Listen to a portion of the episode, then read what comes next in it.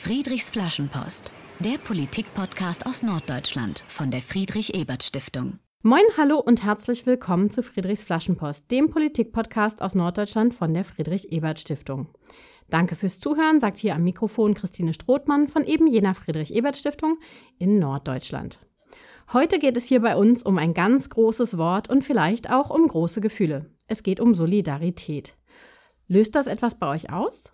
Denkt ihr an hoch die internationale Solidarität oder an etwas ganz anderes? Wir wollen das Konzept dazu heute beleuchten und den sozialdemokratischen Grundwert unter die Lupe nehmen. Deshalb ist Solidarität übrigens auch unser Jahresthema bei unseren Veranstaltungen in diesem Jahr. Heute begrüße ich als meinen Gesprächspartner den Historiker Cornelius Torp. Er ist Professor für neuere und neueste Geschichte an der Universität Bremen. Moin, Herr Torp, wie schön, dass Sie da sind. Dankeschön, ich freue mich, dass ich hier bin. Herr Torp, Sie sind ja Co-Autor eines Buchs zur Solidarität und ihrer Geschichte vom 19. Jahrhundert bis zur Corona-Krise. Den ganzen Bogen werden wir natürlich heute nicht spannen können, aber ich freue mich auf ein Gespräch mit Ihnen darüber, was Solidarität in der Geschichte bedeutet hat und warum sie auch heute in aller Munde ist. Lassen Sie uns starten. Einmal mit der ganz großen Frage. Sagen Sie, brauchen wir eigentlich Solidarität für den Zusammenhalt der Gesellschaft? Tja, wenn ich Solidarität als Akt der Unterstützung für andere verstehe, die in einem Gefühl äh, der Verbundenheit, einer Gemeinsamkeit wurzelt, ja, dann kann ich mir eine Gesellschaft, die ohne Solidarität funktioniert und ein gewisses Maß an Integration aufweist, eigentlich nur schwer vorstellen. Denn also eine rein individualistische, am Eigennutz orientierte Gesellschaft wäre wohl doch sehr instabil und fragil und eine Integration nur über übergeordnete Ideen wie etwa den Staat, äh, das scheint mir zu abstrakt zu sein, als dass äh, sie einen ausreichenden Kit für das äh, Funktionierende, eine Funktionieren einer Gesellschaft bieten könnte. Außerdem denke ich, wollen die meisten von uns wohl auch gar nicht in einer Gesellschaft leben, in der äh, es nicht ein gewisses Maß von Verbundenheit und des Füreinander Einstehens gibt. Vielen Dank. Dann sind wir schon sehr nah bei dem Gefühl. Ähm, ich hatte ja angekündigt, wir sprechen auch über das, das, Konzept und als Historiker sind Sie sicher im Bilde, woher kommt eigentlich der Begriff? Wie kommt der in unseren Alltag? Mhm. Also dieser Begriff Solidarität, den findet man als erstes im römischen Recht in der äh, Figur der Obligatio in solidum.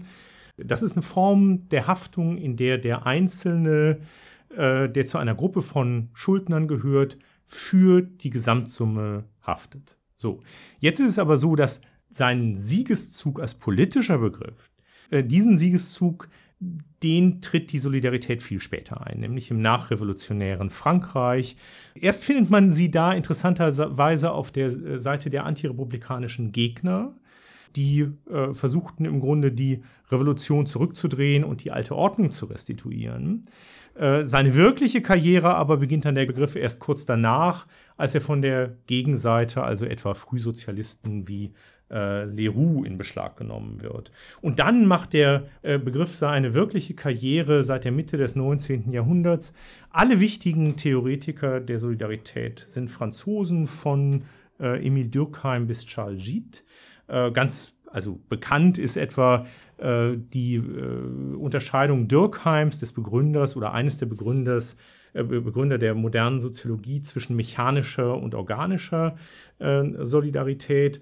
Ähm, und in Durkheims Augen basiert eben diese organische Solidarität modernen Gesellschaften darauf, dass man äh, eine Einsicht in die Arbeitsteiligkeit von Gesellschaften hat. Und der Clou ist dabei, dass sich Individualisierung und zunehmende Differenzierung einerseits und wachsende Solidarität eben nicht widersprechen, äh, sondern einander bedingen.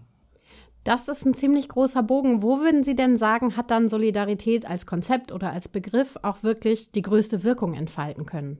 Ja, gar nicht so einfach zu sagen wohl als Kampfbegriff der Arbeiterbewegung. Für die Arbeiterbewegung wird Solidarität im 19. Jahrhundert zu einem ganz zentralen Begriff.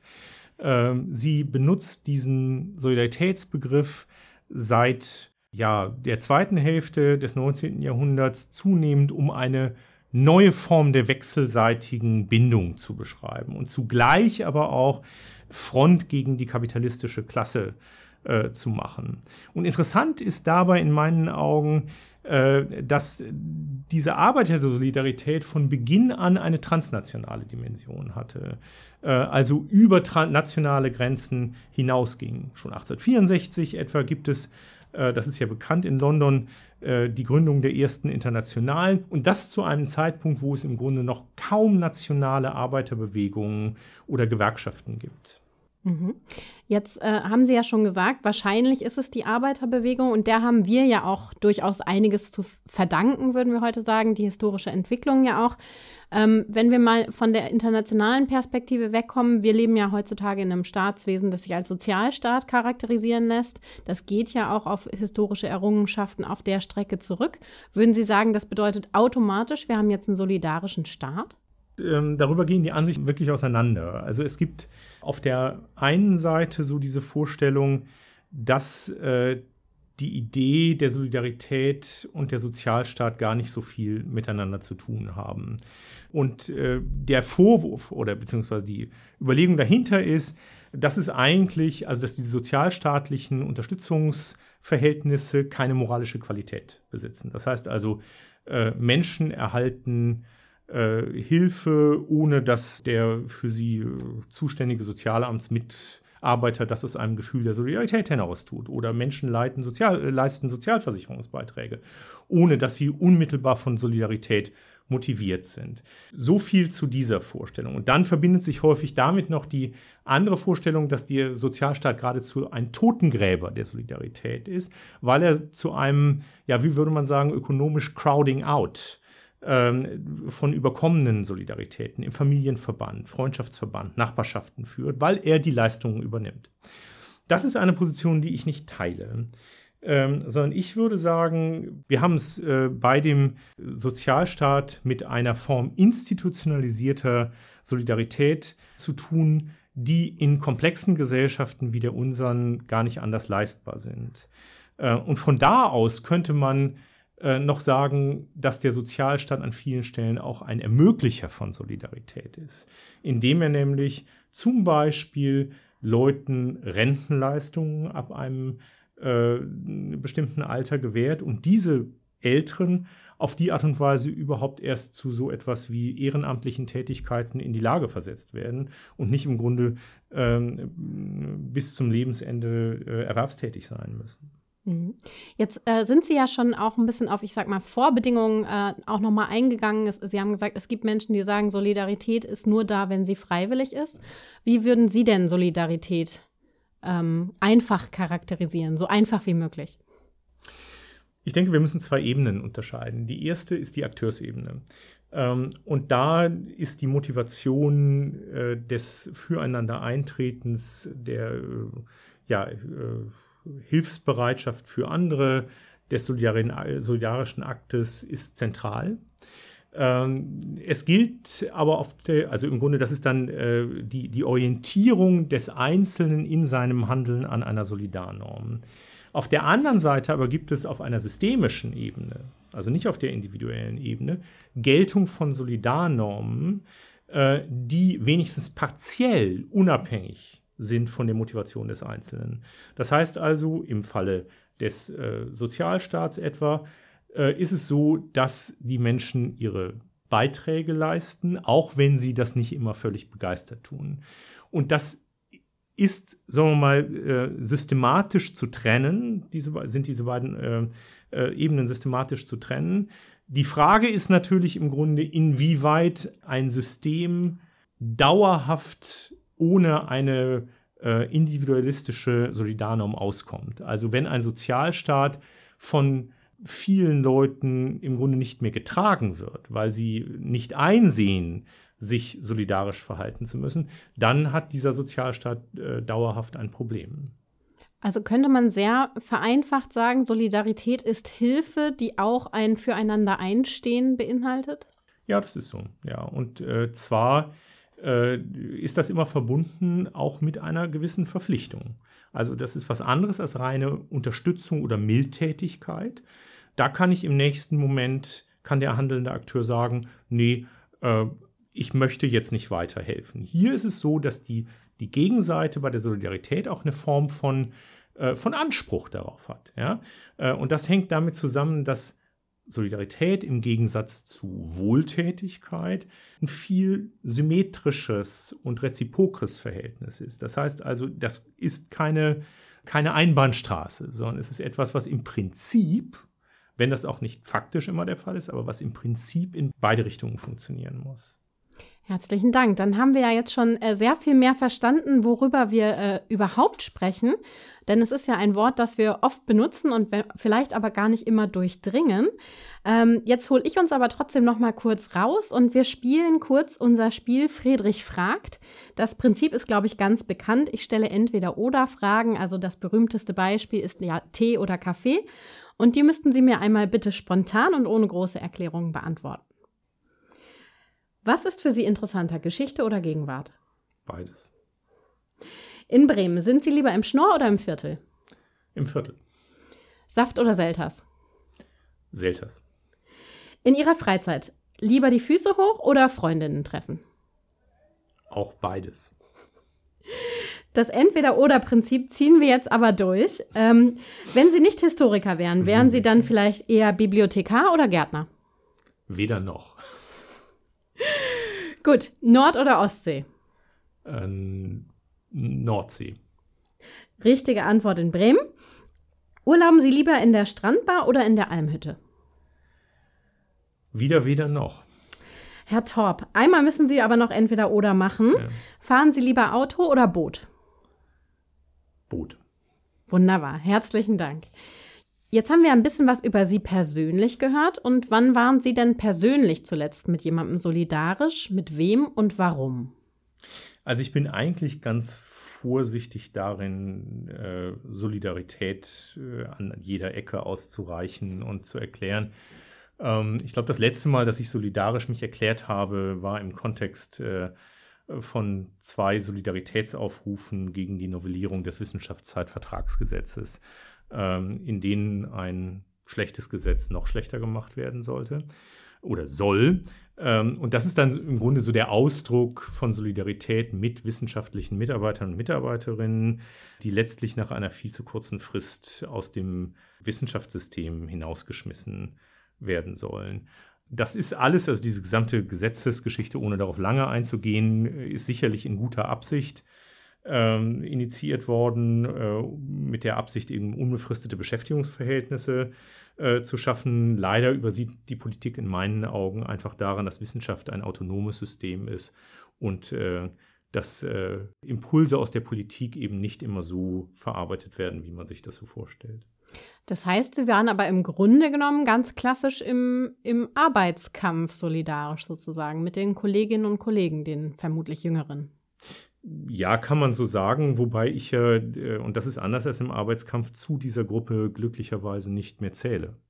Also das ist schon auch eine Solidarität mit anderen und nicht eine Solidarität mit Gleichen. Also das ist, äh, äh insofern ist das äh, nicht ganz das gleiche wie, wie Arbeitskampf äh, äh, im, im Sinne von gewerkschaftlichem Miteinander. Mhm.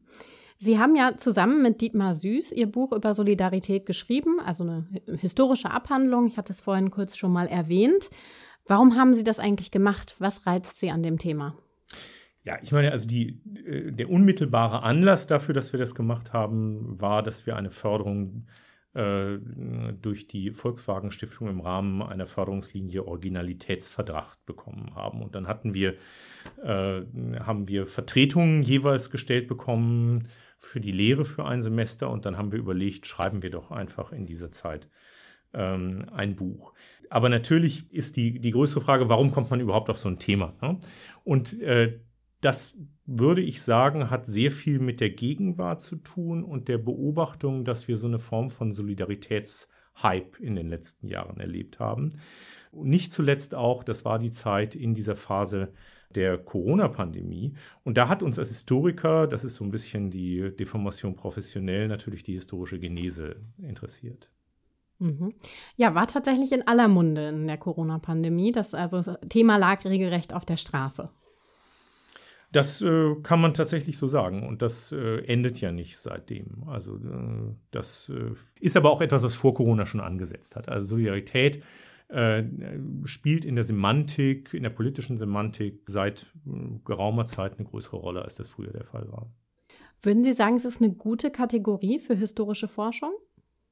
Naja, also der, der Begriff der Solidarität birgt schon seine Schwierigkeiten und das liegt daran, dass er zum einen immer Kampfbegriff und zum anderen immer Kategorie wissenschaftlicher Beschreibung, also ein deskriptiver Begriff war.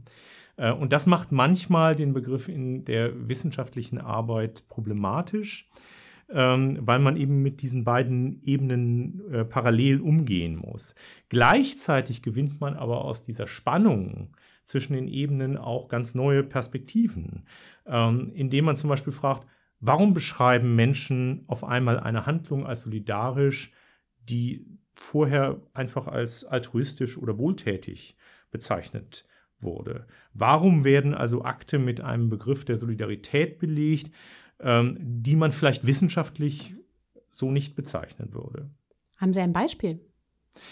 Ja, also äh, Rettung für schiffbrüchige äh, äh Boat People im Mittelmeer etwa, also für Geflüchtete im Mittelmeer.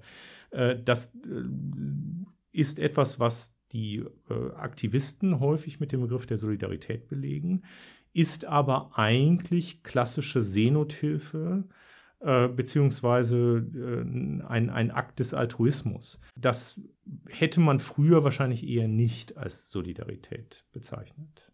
Und warum denken Sie, tut man das heute? Ja, das ist eine sehr, sehr gute Frage. Also das ist, ich hatte ja vorhin einmal gesagt, der Begriff der Solidarität, äh, dem wohnt Symmetrie und Reziprozität, also Gegenseitigkeit ein. Jetzt ist es so, dass es wohl kein hierarchischeres Verhältnis gibt als das zwischen einem Retter und einem Geretteten, den man vor dem Ertrinken rettet. Und die Wahrscheinlichkeit, dass die, äh, der Retter in die gleiche Situation wie die Flüchtlinge aus äh, äh Afrika kommen, ist auch gering. So, warum belegt man es trotzdem den Begriff der Solidarität? Meine Vermutung ist, dass man versucht, diese Hierarchie, die jedem Hilfsverhältnis im Grunde äh, inhärent ist, in irgendeiner Weise äh, semantisch zum Verschwinden zu bringen. Also man versucht im Grunde durch den, die, äh, die Verwendung des Begriffes Solidarität eine Gleichheit, also eine Symmetrie im Verhältnis zu evozieren, die vorher eigentlich sonst gar nicht da war. Mhm. Interessant, also man kommt eher vom Menschenbild her, sozusagen. Ja, kann man so sehen, ja. Mhm. Jetzt habe ich äh, Sie nach Ihren Analysekategorien gefragt und der Solidarität. Einmal frage ich aber noch als Privatmann, wünschen Sie sich da mehr Solidarität und wenn ja, und von wem? Ja, also natürlich würde ich mir privat an verschiedensten Stellen mehr Solidarität wünschen. Ich gebe Ihnen mal Beispiele. Also am Anfang von Covid äh, war es auf einmal mit der europäischen Solidarität nicht mehr so toll. Nicht? Also man es gab Grenzschließungen, Ausführverbote für Masken, Versorgungsvergüter und so weiter und so fort. Und ähm, bei der Verteilung von Impfstoff an Länder des globalen Südens war es eigentlich wieder genauso. Also lieber impfte man Leute in Deutschland ein viertes Mal, als dass man äh, Leuten in äh, Ländern des globalen Südens die Erstimpfung äh, zur Verfügung stellte. Andere Dimensionen. Ähm, Klimasolidarität. Da würde ich mir äh, sicherlich manchmal auch mehr Solidarität wünschen. Äh, besonders von der Erwärmung betroffen in den nächsten Jahren werden wohl bestimmte Länder des, wiederum des globalen Südens sein, die dann praktisch unbewohnbar werden. Und da stellt sich für mich äh, angesichts auch gerade der Debatten in den letzten Monaten schon sehr die Frage, inwieweit wir bereit sind, einen Teil etwas unseres, etwa unseres Wohlstandes aufzugeben oder auch nur die Vermehrung, also die, äh, die Geschwindigkeit seiner Vermehrung äh, etwas zu reduzieren. Und ja, letztes Beispiel, da gehe ich in der Geschichte mal zurück, 1952, äh, als die unmittelbar drängendsten Kriegsfolgen sozialpolitisch bearbeitet waren. Da machte man sich in der Bundesrepublik mit den Stimmen aller großen Parteien daran, ein Lastenausgleichsgesetz zu schaffen, das den Vertriebenen und Kriegssachgeschädigten wenigstens einen Teil ihrer Vermögensverluste zurückerstatten sollte, indem man nämlich eine beispiellose Umverteilungsaktion initiierte, ähm, die finanziert wurde durch eine 50-prozentige Abgabe auf alle verbliebenen westdeutschen Sachvermögen. Und da frage ich mich schon, Wo bleibt ein solcher Vorschlag heute angesichts einer über viele Jahrzehnte ansteigenden Ungleichheit und äh, einer immer wieder neue Spitzenwerte erreichenden Staatsverschuldung? Herzlichen Dank. Das heißt, äh, Sie würden sagen, und da komme ich jetzt äh, zu unserem nächsten Thema, nämlich äh, wie könnte gutes solidarisches Handeln aussehen? Sie haben ja schon ein paar Vorschläge genannt.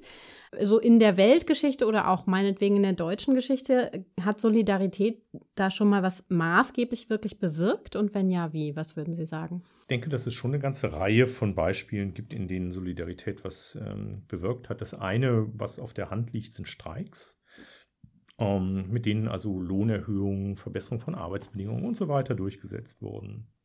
Ein anderes Beispiel ähm, wäre die Anti-Apartheidsbewegung, ähm, also der Boykott von Früchten, äh, weißen südafrikanischen Sportmannschaften und so weiter und so fort. All das hat wenigstens dazu beigetragen, dieses äh, menschenverachtende System in die Knie zu zwingen. Und ich würde auch schon sagen, dass die Solidarität des Westens mit der Ukraine äh, jetzt nicht folgenlos ist, sondern äh, ich denke schon, dass die Lage der Ukraine heute ohne politische Solidarität des Westens, ohne die Aufnahme von Geflüchteten und ohne Waffenlieferungen völlig anders aussähe.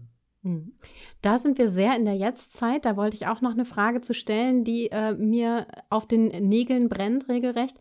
Es gibt ja unglaublich viele Solidaritätsbekundungen auf Social Media. Also jeder Mensch hat heute äh, mehrere Plattformen sogar zur Verfügung, um seine Solidarität nach außen zu bekunden. Ist das eine schwierige Kategorie? Ist das eine besonders gute Form, weil sie besonders viele Menschen erreicht? Wie würden Sie das bewerten?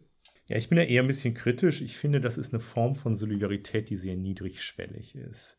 Also ähm, sie kostet nichts, ähm, ist auch eigentlich kein Akt der Unterstützung, also kein Handeln, sondern eher eine Äußerung von Übereinstimmung oder Mitgefühl. Das weitet nun sicherlich den Kreis der potenziellen Solidaritätsbekundungen, an denen ich mich beteiligen kann. Und das macht dem Einzelnen, der Einzelnen sicherlich ein gutes Gefühl. Hat aber den Preis, dass die Solidarität, wie soll ich sagen, flüchtiger wird. Ja, also ein Like kann ich morgen anders verteilen als heute. Ähm, und er ist üblicherweise für mich auch nicht mit Konsequenzen verbunden. Sind Konsequenzen eine Grundvoraussetzung? Ich würde schon sagen, dass äh, Konsequenzen für einen selber, dass man also etwas gibt, etwas, also mit etwas sich einsetzt, zu solidarischem Handeln äh, traditionell dazugeführt.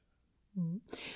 Könnte das auch einer der Gründe sein, warum es oftmals so wirkt, als wären insbesondere Menschen, die besonders arm sind, beispielsweise, häufig unsolidarisch miteinander?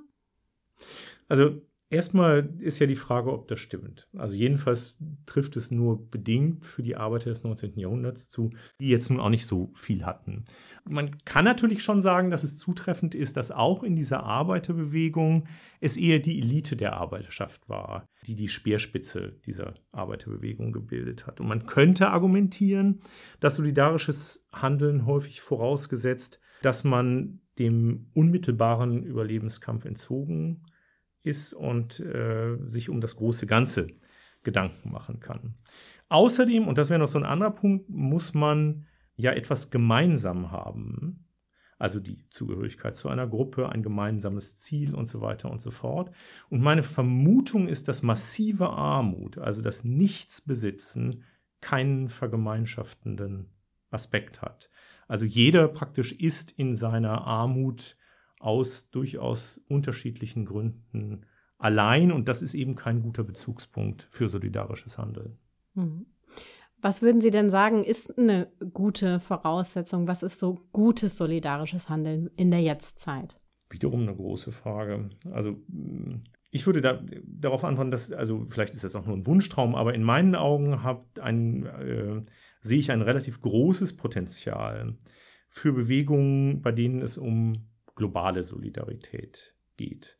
Also bei denen es kein Prinzip des Ausschlusses gibt, sondern sich die Solidarität im Prinzip auf die gesamte Menschheit erstreckt. Und das, also Klimasolidarität wäre so ein Beispiel. Ne? Und das trägt der Sa Tatsache Rechnung, dass es eben in einer globalisierten Welt immer mehr Probleme gibt, die nur global bearbeitet werden können. Das heißt, äh, das wären auch die Bewegungen, denen Sie aktuell am meisten ja, Entfaltung von Solidarität zutrauen? Das würde ich sagen, ja. Also Solidaritäten, die eben die traditionellen Grenzen von, äh, von Gruppen transzendieren und sich potenziell global aufstellen. Herzlichen Dank. Dann sind wir gespannt, wie das weitergeht. Und ich würde Sie dazu jetzt auch noch befragen. Wir haben bei uns auch immer die Flaschenpost an die Zukunft hier bei Friedrichs Flaschenpost. Und da möchte ich jetzt, ich weiß, Sie sind kein Zukunftsforscher, sondern Historiker. Aber was denken Sie, wie solidarisch wird sich Norddeutschland in den kommenden zehn Jahren entwickeln? Ich befürchte, jetzt bin ich so ein gleicher Spielverderber wie eben bei den, bei den Friedrich-Fragen. Also, wie Sie ja wissen, gibt es ein Bonmot von ähm, Friedrich Schlegel, dass ähm, Historiker rückwärtsgekehrte Propheten sind. Äh, gleichzeitig sind sie aber zumeist für Zukunftsprognosen dieser Art äh, denkbar ungeeignet. Ich kann Ihnen allenfalls anbieten eine Form von Wunsch für die Zukunft. Und äh, dieser Wunsch würde daran liegen, dass sich möglichst viele ähm, Menschen in den nächsten Jahren in einer eben zunehmend globalisierten Welt der Abhängigkeiten, äh, die unter ihnen ohnehin bestehen, bewusst werden und dass daraus wiederum ein Ansatzpunkt für Solidarität werden könnte. Das heißt aus Bremen für die Welt. Im Idealfall schon. Ganz herzlichen Dank. Das bleibt hoffentlich kein frommer Wunsch. Und damit haben wir heute sehr viel über Solidarität gelernt und sind schon am Ende unserer 76. Folge von Friedrichs Flaschenpost, dem Politik-Podcast aus Norddeutschland von der Friedrich-Ebert-Stiftung. Danke euch, liebe Hörerinnen und Hörer, und danke Ihnen natürlich, lieber Cornelius Torp. Ich bedanke mich. Wir sprachen heute nämlich mit Cornelius Torp. Er ist Historiker und Professor für neuere und neueste Geschichte an der Universität Bremen. Tschüss und bis zur nächsten Folge, sagt Christine Strothmann von der Friedrich-Ebert-Stiftung. Macht es gut, seid solidarisch und kommt natürlich zu den Veranstaltungen aus unserer Reihe, wie Solidarität zusammenhält. Und natürlich, wie immer, bitte politisch bleiben. Dankeschön. Friedrichs Flaschenpost, der Politik-Podcast aus Norddeutschland von der Friedrich-Ebert-Stiftung.